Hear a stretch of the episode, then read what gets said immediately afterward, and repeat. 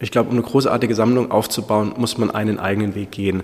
Und ähm, um einen eigenen Weg zu gehen, muss man relativ viel ausblenden. Und heute wird eher auf andere Sachen geschaut. Und viele Personen, die uns angehen, die sind eigentlich identisch. Und diesen Narrativ, der rote Faden oder auch was im Prinzip das Sammeln für die Person bedeutet, das hören wir in letzter Zeit nicht so häufig, ehrlicherweise. Und das ist eigentlich auch, was wir immer wieder anmerken oder auch auffordern zu sagen, warum seid ihr mit dem Sammeln nicht individueller und kreativer?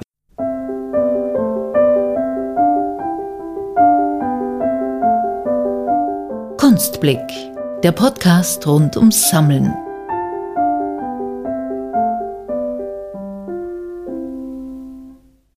Wer sich schon einmal mit dem Kunstsammeln oder mit Sammlerinnen beschäftigt hat, der kommt bei ihm nicht vorbei. Christoph Noe, 46, ist Mitbegründer der Kunstplattform Larry's List, die mittlerweile regelmäßig über 160.000 FollowerInnen auf Instagram begeistert. Über 300 Kunstsammlerinnen aus der ganzen Welt wurden bereits von Larry's List interviewt. Prominente Namen inklusive. Christoph Noe stammt gebürtig aus Ludwigshafen. Studiert hat er in Mannheim und in Glasgow. Anschließend arbeitete er vier Jahre lang als strategischer Unternehmensberater bei Siemens Management Consulting in China. Später gründete er in Beijing The Ministry of Art, eine Plattform zur Promotion junger chinesischer Künstlerinnen und Künstler im Ausland. Im Rahmen seiner Tätigkeit hat Christoph Noe auch schon mehrere Bücher veröffentlicht. Sein aktuelles ist erst vor kurzem im Handel erschienen der Titel How Not to Fuck Up Your Art World Happiness. Wir haben mit Christoph Noe bei seinem letzten Wien-Besuch genau über diese Art World Happiness gesprochen. Wie sich der Zugang der SammlerInnen vielleicht in den letzten 20 Jahren verändert hat, welche Rolle das Narrativ dabei spielt und warum er sich selbst nicht als Sammler bezeichnet. Also, viel Vergnügen. Viel Vergnügen.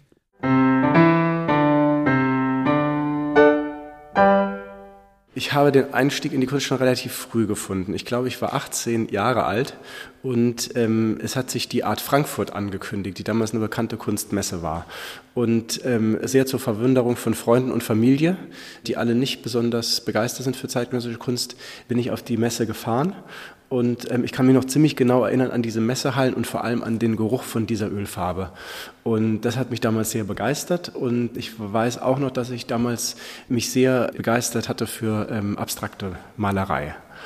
Und seitdem hat es mich nicht ganz losgelassen, auch wenn ich jetzt nicht seit 18 Vollzeit in der Kunst gearbeitet habe. Ich glaube, die äh, größere Euphorie war dann viele Jahre für die darstellende Kunst. Ich habe ein Praktikum am Theater gemacht in Berlin. Wir haben in Mannheim ja auch ein äh, großes, neben der Kunsthalle natürlich haben wir auch ein großes Schauspielhaus und war da eigentlich eher im Theater und ähm, habe dann auch vom Studium her nicht Kunstgeschichte studiert, sondern Betriebswirtschaftslehre und Volkswirtschaftslehre. Habe aber die Kunst nie aus dem Auge gelassen und dann ein Einstieg Vollzeit in die Kunst hat dann eigentlich erst nach fünf Jahren Berufserfahrung als Managementberater bei Siemens dann stattgefunden. Du hast in Beijing, glaube ich, ein Art Consulting oder was hast du da genau gegründet? Genau, ich bin 2003, 2004 nach China gegangen das ist heute so ein Thema, über China zu sprechen. Es ist eine schwierige Diskussion. Ähm, China stellt sich heute anders dar, als es damals war. Es war im Vorfeld zur Olympiade 2008 und es war eine große ähm, Begeisterung und Neugier von meiner Seite, das Land kennenzulernen. Und jetzt eben nicht Sinologie studiert habend, bin ich als Expat äh, nach Peking gekommen, auf meinen Wunsch hin und habe dann wenige Jahre, nachdem ich dort gearbeitet habe, in Peking und Shanghai, habe ich mich dann selbstständig gemacht. Und ich glaube, die Idee war, wie das bei so vielen ist, auch bei mir oder bei uns, ich mache was mit Kunst. Und das hat sich dann eigentlich eher über die Zeit dann ausgestaltet, was das dann bedeutet hat. Aber ähm, wie es so schön heißt, einmal ein Berater, immer ein Berater. Und ähm, ob man dann an Strategieprojekten arbeitet oder an Cost-Cutting, also anders waren die Kunstprojekte ja dann auch nicht. Aber was habt ihr dann genau gestartet? Also wie ging es los? Genau. Wir haben, wir haben in Peking angefangen und ähm, die Idee war, zu dem Zeitpunkt chinesische Kunst einem westlichen Publikum näher zu bringen. Und das haben wir über verschiedene Arten gemacht. Wir haben Ausstellungen kuratiert, wir haben Einzelpositionen, Galerien vorgestellt und wir haben eine ganze Menge Publikationen gemacht. Und wir haben uns da schon, ohne jetzt mit der China-Flagge rumgerannt zu sein, schon in einer Vermittlungsaufgabe gesehen, weil eigentlich ist ja die Kunst oftmals nur ein Einstieg, um eine Konversation zu machen. Und eine ganz schöne Plattform eigentlich für so eine Konversation. Und wie wir dann die äh, Künstler da entdeckt haben, da haben wir uns einfach von dem leiten lassen, was wir in dem Moment spannend fanden und sind dann an die Universitäten gefahren, haben uns dann auch Graduation-Shows angeschaut, wie man es eigentlich jetzt ja heute auch macht, ähm, haben dort Sammler kennengelernt und haben ein Umfeld erlebt, das sehr, sehr offen war und Kontakte, die wir bis heute noch haben und pflegen. Würdest du aber sagen, dass das östliche Publikum im Gegensatz zum westlichen Publikum oder SammlerInnen aus China anders sammeln oder auf andere Dinge schauen als SammlerInnen aus Europa oder den USA? Also ich glaube, unsere erste Wahrnehmung war schon, und das hat uns eben fasziniert, dass wir in ein Umfeld gekommen sind, das komplett im Werden war. Es gab damals eben noch keine Kunstmessen, es gab keine Galerien, es gab die ersten Auktionen, es gab die ersten Magazine. Und das war der Reiz an einem, wir waren nicht die ersten Chinesen in China, äh, nicht die ersten äh, Ausländer in China, aber doch zu einem Zeitpunkt, an dem viele Sachen noch nicht bestanden haben. Und da an der Stelle mitzuwirken, das war reizvoll. Äh, nach drei Jahren war man Experte. Und dann hast du auch ein Buch dazu gemacht und das ist was, was wir vielleicht in einem anderen Umfeld nicht geschafft hätten. Das haben wir schon gesehen, dass das äh, eine Möglichkeit ist. Ob der Kunstmarkt da anders funktioniert und das Sammeln ich glaube jetzt doch mehr als 10, 15 Jahre zurückblickend, es hat sich heute viel aneinander angepasst. Ich weiß gar nicht, ob es noch diese regionalen Ausprägungen gibt. Ich glaube, dass gerade bei den Sammlern heute ein Kanon oder ein Interessenkanon besteht, der sehr international ist. Und ein Sammler in Shanghai und äh, in Seoul ähm, hat wahrscheinlich selbe Interessen an einem äh, jungen Künstler aus LA wie ein Sammler aus Mailand und Berlin. Also insofern, das kann man kritisieren, aber auch charmant finden. Aber ähm, Sammeln ist ja auch oftmals Wettbewerb und da stehen dann irgendwie alle im selben Wettbewerb. Ähm, ich finde es manchmal schade, dass eben einige lokale Sachen oder Ausprägungen auch ein bisschen untergehen, weil es schon irgendwie auch in dieser Globalisierung alles inspiriert, alles ähm, so eine Eigenheit, die auch charmant sein kann, die sehen wir im Moment nicht so sehr. Wenn ich jetzt überlege, also du kamst aus dem Management Consulting, ihr habt dann die Galerie gegründet. Wie kam es dann zu Larry's List? Ist das auch aus der Galerie heraus entstanden?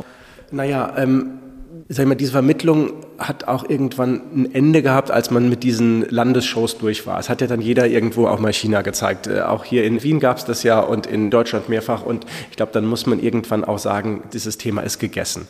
Und was mich als Betriebswirt oder als Marktwissenschaftler schon immer interessiert hat, ist das Thema der Kunstmarkt an sich. Und es gibt einen Bereich, den ich schon immer faszinierend fand, das sind die Kunstsammler. Viele Bereiche waren ja beleuchtet, auch von Recherchen und von Datenbanken. Das heißt, wenn man über Künstler was wissen möchte, über Galerien, über Auktionshäuser, über Kunstwerke, dann gibt es Datenbanken. Aber keiner hatte sich wahrscheinlich aus gutem Grunde auch an die Kunstsammler herangewagt, weil das so ein bisschen Tabuthema ist. Kann man Daten von Kunstsammlern öffentlich machen? Und ich weiß nicht, ob wir besonders clever waren, aber ich glaube, wir haben einen guten Zeitpunkt erwischt, weil im Prinzip hat schon dieses Thema Social Media und sich öffentlich darstellen hat in dieser Zeit ja angefangen. Das heißt, der Sammler wurde mehr von einer privaten Person zu einer öffentlichen Figur. Und sich ähm, irgendwo auf einem, auch international auf dem Umfeld ein Image zu äh, generieren, ist, was uns zugute gekommen ist, weil wir haben den Sammlern, die gerne über sich sprechen wollten, eine Plattform gegeben und das hat bis dato keiner gemacht. Und das erste war, viele kennen uns eigentlich für den Instagram-Account, gerade die junge Generation, aber eigentlich haben wir angefangen mit einer Datenbank. In einer Datenbank mit einer sehr wissenschaftlichen Untersuchung, haben dazu auch eine Studie herausgegeben und haben dann zusätzlich eben mittlerweile fast 300 Kunstsammler aus der ganzen Welt porträtiert. Das heißt, wir haben da schon ein relativ umfangreiches Archiv aufgebaut. Das heißt, wir haben so in der Woche im Durchschnitt einen Sammler interviewt. Über 300 Sammlerinnen und Sammler, recht prominente Namen auch darunter, wie ich auf der Homepage gelesen habe. Woher kommt das Vertrauen der SammlerInnen euch gegenüber? Warum wollen sich die überhaupt öffnen? Was erwarten die? Ich muss dazu sagen, wir hatten nie den Ehrgeiz, wie das vielleicht andere Kollegen machen, uns irgendwo in eine Wohnung einzuladen und heimlich Bilder zu machen und Sachen zu veröffentlichen, die nicht gewünscht sind. Wir haben das in einem respektvollen Umgang gemacht und zu sagen, wenn ihr mit uns sprechen wollt, dann sind wir sehr interessiert. Wenn ihr es nicht wollt, respektieren wir das auch. Ich glaube, das muss man machen. Und da auch nochmal, es gibt mehr Leute, die mit uns sprechen möchten mittlerweile, als was wir überhaupt handeln könnten. Aber diese Privatsphäre hat unseres Erachtens abgenommen. Ich glaube, dass es heute einfach ein großer Schrei nach Aufmerksamkeit ist und wir schon ein bevorzugtes Medienhaus sind, mit dem man sprechen möchte. Und ich glaube auch, dass wir eigentlich den Sammlern per se sehr wohlgesonnen sind. Was will das heißen? Das heißt nicht, dass wir nicht kritisch sind und dass man alles ja kritisieren kann, aber jemand, der ähm, Kunst und Kultur unterstützt, finanziell, gerade in einer Zeit, in der Institutionen weniger Geldmittel haben, ist das für uns per se erstmal ähm, befürwortenswert und zum anderen auch die Sammlung öffentlich zu machen. Man wird ja eigentlich sofort angreifbar. Und auch das muss man akzeptieren. Und das ist auch nicht jedermanns Sache. Und das zu machen, wie gesagt, finden wir erstmal gut. Wir können über diverse Einzelfälle reden, ob das jetzt in Österreich ist, in Deutschland. Es gibt ja auch immer wieder Dramen drumherum. Aber nichtsdestotrotz, wir finden, dass ähm, private Sammler die Kunst- und Kulturlandschaft extrem bereichern. Und das ist der Tenor. Du hast ja erwähnt, ihr seid ja eigentlich ein Medienhaus oder versteht euch als Medienhaus. Ich frage mich ein bisschen, was ist das Businessmodell dahinter, beziehungsweise wie verdient ihr Geld? Ihr habt ja auch eine Anzahl Mitarbeitern, ihr macht ja verschiedene Sachen. Ich habe einen Teil ist, was ich gesehen hatte, dass man äh, quasi Zugriff auf gewisse Daten hat. Aber was gibt es da noch? Wir haben eben eine ganz gutes Gehör in die Sammlerschaft. Und es gibt eben viele, die interessiert sind, ihre Inhalte genau dahin zu spielen. Das heißt, wir machen klassische Arbeit wie auch ein Medienhaus. Das heißt, wir verkaufen Anzeigen und Werbung. Und ich glaube, dass wir das relativ unterhaltsam machen. Das heißt, wir haben einige Auktionshäuser, die unsere Kunden sind, deren aktuelle oder kommende Auktion wir ankündigen. Und das können wir über verschiedene Kanäle machen. Zum einen über Newsletter, über die Webseite, aber dann eben sehr stark auch über Instagram. Instagram. Und unsere Instagram Stories, die sind relativ beliebt, weil die eben genau die potenziellen Kunden erreichen, die für diese Lots bieten könnten. Die Datenbank bieten wir eigentlich jetzt zu dem Zeitpunkt nicht mehr an.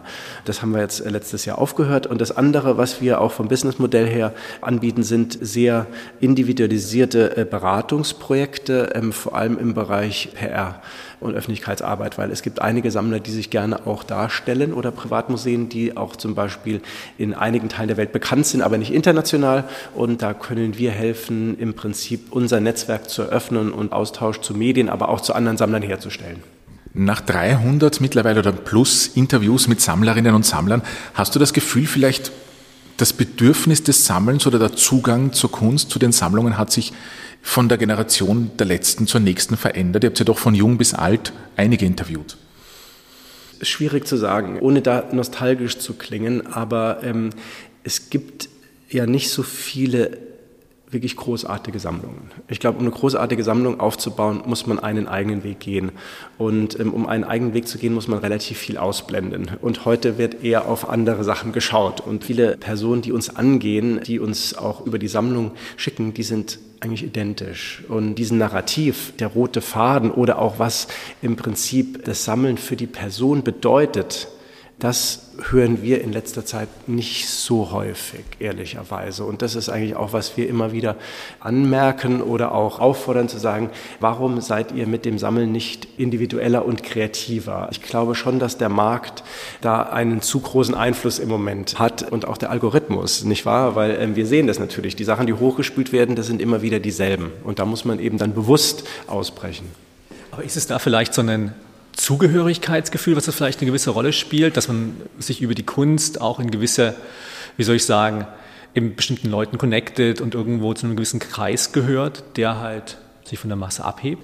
Natürlich, also der soziale Aspekt vom Sammeln ist extrem groß. Es geht, glaube ich, wirklich um dieses, ich empfinde Kunst, die was mit mir auslöst und bewirkt, der Aspekt ist nicht mehr so groß, wie er war. Es geht schon darum zu zeigen auch, es werden ja oftmals schon Bilder auf der Messe gepostet, bevor überhaupt der Invoice bezahlt ist, um nur zu zeigen, was man gerade neu in die Sammlung aufgenommen hat. Also das ist extrem wichtig, gerade bei der jüngeren Generation. Wie gesagt, es macht, würde ich sagen, die Sammlung dann von der einzelnen Person nicht unbedingt spannender. Das sagen wir auch immer wieder, ähm, wenn die Sammlungen sich zu sehr gleichen, dann ist wirklich die Frage, was ist jetzt die Eigenheit eurer Sammlung? Und da kennen wir bei den jüngeren wenige, was wir jetzt im klassischen Sinne als eine Sammlung bezeichnen würden, weniger als eine Ansammlung von Kunstwerken, von denen hoffentlich viele auch eine Wertsteigerung am Markt erzielen. Sammlung versus Ansammlung, was ist da für dich der Unterschied, wenn du das schon so erwähnt hast? Man muss äh, wirklich sagen, es ist ein Narrativ oder eine Storyline dahinter. Und sowas kann sich auch im Nachgang erst zeigen. Das heißt nicht, dass jeder irgendwie vorher schon jetzt irgendwie ein PowerPoint braucht, mir zu sagen, das sind die Themen und entlang derer arbeite ich jetzt meine Sammlung ab. Aber für mich ist es nicht nur einem Instagram-Algorithmus zu folgen und zu sagen, das sind die heißesten Galerien und die Künstler will gerade jeder haben und die habe ich auch. Weil dann geht es im Prinzip nur zu zeigen, ich habe was, was du vielleicht gern hättest, aber ich bin vor dir in der Warteliste. Das ist keine Sammlung. Und es gibt schon Themen. Also die Sammlungsthemen, die sind ja, die werden vielleicht auch heute nicht wieder erfunden, nicht wahr? Aber es gibt heute was nicht so figurativ ist, ja sehr populär, aber es gibt einen jungen Sammler, der sammelt Minimal Art durchweg über die letzten 20 Jahre. Finde ich spannend. Da gibt es ein Thema hinten dran. Das begeistert mich oftmals mehr wie jetzt den heißesten Künstler jetzt gerade irgendwo. Und wir hatten zum Beispiel auch ein ganz schönes Gespräch mit dem Ulrich Seibert aus Berlin, der wiederum Pop-Comic-Realismus sammelt und das war auch ganz erfrischend, halt dort mal ganz andere Einblicke zu bekommen, die ja abseits des Mainstream-Kunstmarktes, würde ich jetzt sagen, eben dort passieren. Ja. Und, und, man muss, glaube ich, nochmal rückblickend schauen. Die großen Sammlungen, die wurden aufgebaut von Leuten, die einen eigenen Weg gegangen sind. Die gehen in die Museen und in die Geschichtsbücher ein. Nicht das, was jeder sammelt. Das ist so ein bisschen meine so meine, meine Anmerkung oder meine Lehre, ohne sehr, zu sehr auf den Zeigefinger oder irgendwas auf, drauf zu deuten. Aber ich glaube auch, dass man, dass sowas inspirierender ist. Ich glaube auch, dass es eben nicht nur um die Transaktion geht. Ich glaube auch, das Sammeln ja auch äh, nicht nur das Bereisen eben und der Social Aspekt, sondern auch das Recherchieren, das Lesen, das sich irgendwie ähm, schlau machen. Ich finde, das ist nichts Negatives. Ähm, das braucht manchmal mehr Zeit und Energie, aber das ist ja heute nicht so ganz populär eben. Aber vielleicht kommt es wieder. Galerien brauchen ja auch heute teilweise gar keine Kataloge mehr zu machen, weil die Kunst ja sowieso verkauft wird, nicht wahr? Da macht ja eigentlich gar keiner der Aufwand. Für mich war es schon so, dass ich sage, oh, ein Katalog vom Künstler, das schaue ich mir jetzt mal durch, was er auch so die letzten Jahre gemacht hat und darauf basiert man Entscheidungen. Du sprichst so leidenschaftlich über Kunst und über Sammeln. Sammelst du selbst auch oder ihr? Ich würde mich definitiv nicht als Sammler bezeichnen. Ich finde es nicht besonders charmant, Werke im Lager zu haben. Ich brauche Dinge nicht mehr, als ich irgendwie äh, mich umgeben kann. Das heißt überhaupt nicht, dass ich mich gerne mit inspirierenden Dingen umgebe. Das ist schon so. Ich habe Kunst, auch viel Kunst würden andere sagen, aber ich habe jetzt keinen Drang, noch mehr zu haben, als man braucht. Und ich würde sagen, mein Interesse hat sich schon erweitert. Ähm, das war sehr stark auf die zeitgenössische Kunst und natürlich auch auf chinesische zeitgenössische Kunst, weil das unseren jeden Tag äh, uns umgeben hat. Aber ich interessiere mich heute sehr stark auch für ähm, Collectible Design. Das finde ich äh, ganz spannend. Auch ähm, der ist es noch nicht ganz so hm, kompetitiv. Da kann man noch Sachen entdecken. Auch das Preislevel ist manchmal anders, auch wenn das nicht heißt, dass man da irgendwie alles haben kann, was man gerne möchte. Aber das ist was, was mich interessiert und das ist natürlich auch schön, weil man hat begrenzt Wände, aber kann dann eben nochmal einen Beistelltisch, den kann man auch nochmal einen fünften, sechsten oder siebten nochmal in ein Wohnzimmer integrieren. Du hast ja auch gesprochen über eben Publikationen, Kataloge hast du gerade erwähnt. Du bist ja selbst auch Autor und hast schon mehrere Bücher geschrieben. Was treibt dich da an? Hm. Ich glaube, das ist schon so ein bisschen dieses naive oder irgendwie auch dieses klassische Denken mit einem Buch manifestiert man was, was nicht vergeht. Ich glaube, da versucht man so ein bisschen die Zeit anzuhalten. Obwohl wir eben ja sehr digital unterwegs sind, ist es schön, auch Sachen festzuhalten. Und ähm, mir hat das immer sehr viel Spaß gemacht. Ich glaube auch, dass es eine andere Ernsthaftigkeit ausdrückt. Einen Instagram-Post hat man doch relativ schnell gemacht. Ähm, wenn man jetzt überlegt, was geht in Druck, was wird auf Papier dann 2000 Mal wiederholt, das geht nicht so schnell. Dann ist man sehr, sehr viel genauer, wie man eben drüber schaut und was man eigentlich sagen möchte. Also wahrscheinlich auch präziser. Und ich glaube, dieser Prozess ist nicht uninteressant ähm, für sich selbst, aber eben auch, was man wirklich jetzt äh, rausgibt. Und was uns auch so ein bisschen, oder was mich auch manchmal ein bisschen stört, ist, alles ist I feel, I feel. Ähm, das ist so und so weiter. Das ist ja toll. Also wir haben alle viele Gefühle, aber was sind die Fakten? Äh, und da versuchen wir schon auch einige Dinge auch mit unseren Reports auch zu untermauern. Also, wer sind denn die Sammler? Alle sagen, oh, jetzt gibt es ja diese jungen koreanischen Sammler und dann, okay, sag mir mal zwei. Hm, äh, ja, zwei, hm, oh, ist viel. Also, okay, ich kann dir 20 sagen, weil wir die Recherche gemacht haben. Und ich finde, ähm, da fühlt man sich komfortabler, eine Diskussion zu machen, wenn man auch diese Fakten im Hintergrund hat. Das heißt, ich kann trotzdem fühlen, aber habe zusätzlich eben diese Fakten. Und ich glaube, dass eben diese Publikationen für uns eben eine Möglichkeit sind, unsere Vorgehensweise auch seriös darzustellen. Und ich glaube auch deshalb, dass, wie eingangs gesagt, warum sprechen Leute gerne mit uns? Weil es ist eben unterhaltsam, aber es ist nicht nur Entertainment. Wir haben eben auch wirklich Fakten und Recherche und Daten dahinter. Dein aktuelles Buch heißt How Not to Fuck Up Your Art World Happiness. Das klingt aber schon ein bisschen nach Instagram catchy, oder? Natürlich. Ich glaube, das Schlimmste ist natürlich, wenn man viel Arbeit macht und niemand sieht's. Ich denke, es ist okay, wenn es in einem Verhältnis steht zwischen Call for Attention und Inhalten. Ähm, wir versuchen es nicht, was rauszubeschwören, wo da nichts hinten dran steht. Aber dieses Buch hat ein ganz ernsthaftes Ansinnen, auch wenn es jetzt erst vom Titel her sehr unterhaltsam ist. Und wir wollen niemand langweilen. Für mich ist Langweile das Allerschlimmste. Wir wollen niemand langweilen. Aber es gibt einige Sachen, die mir im Kunstmarkt aufgefallen sind. Und eigentlich habe ich das Buch über den Sommer oder die Ideen für mich selber geschrieben. Ich habe mir mich gefragt, was gefällt mir eigentlich nicht. Und es läuft auf wenige Sachen heraus. Das eine ist, es ist eine sehr starke Konsolidierung. Alle wollen dasselbe, ähm, sind mit denselben Galerien, mit denselben Künstlern. Ähm, und das ist eigentlich diametral zu der Vielfalt, die die Kunst eigentlich bietet. Das ist das eine, was mir nicht so gefällt. Das zweite ist, ist es nur noch transaktions- oder finanzbasiert. Wenn ich in eine Galerieöffnung komme, weiß ich nicht, ob ich eigentlich bei einem Private Banking Event bin oder ob es eigentlich ein Kulturkontext ist. Finde ich als Bestandteil okay, aber nicht, wenn es alles überschattet. Und das andere ist, die Kunst stellt sich immer als so ein Ort der Kreativität und des Humanismus und des Idealismus dar. Aber leider ist die Realität anders. Wir sind oftmals sehr arrogant und und überhaupt nicht einladend.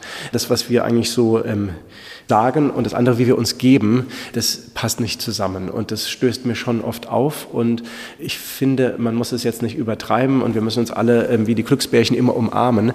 Aber da ein bisschen mehr Nettigkeit reinzubringen, Respekt, das finde ich eigentlich schon ganz gut. Und wenn das uns funktionieren würde, und es ist sehr naiv, ich glaube nicht, dass dieses eine Buch jetzt ähm, die Kunstwelt verändert, aber ich habe doch viele Leute gesprochen, die mir sagten, du sprichst viele Sachen aus, die ich auch so erlebe. Und äh, man kann immer mehr Möglichkeiten machen. Man kann sagen, man verlässt es, ich muss nicht in der Kunstwelt äh, sein. Dann sage ich einfach, okay, es geht mir auf den Nerv, Sorry, that's it. Aber ich finde Kultur und Kulturschaffen Kunst immer noch spannend. Und es ist eben das andere zu sagen, okay, könnte man ein bisschen was anders machen. Und diese Mission jetzt zu verbreiten, auch über unsere Plattform, und da finden wir Sammler eigentlich auch, weil die heute relativ viel zu sagen haben, da diesen Gedanken zu verbreiten, finden wir ganz gut.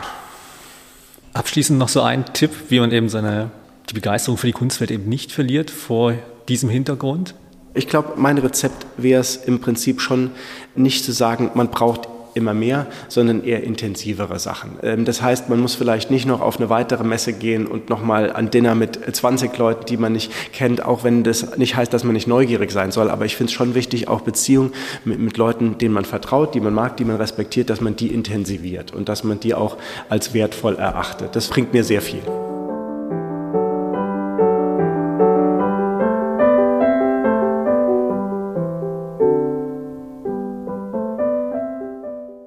Christoph Noe, Autor und Mitbegründer der Kunstplattform Larry's List, war unser heutiger Gesprächspartner.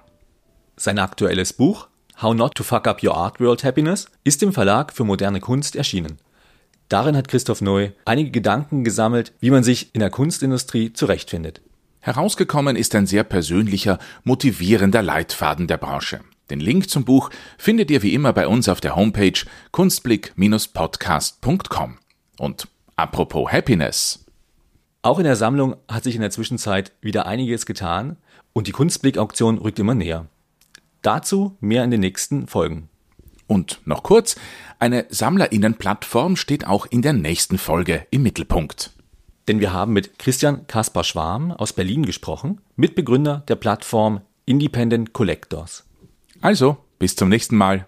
Bis zum nächsten Mal.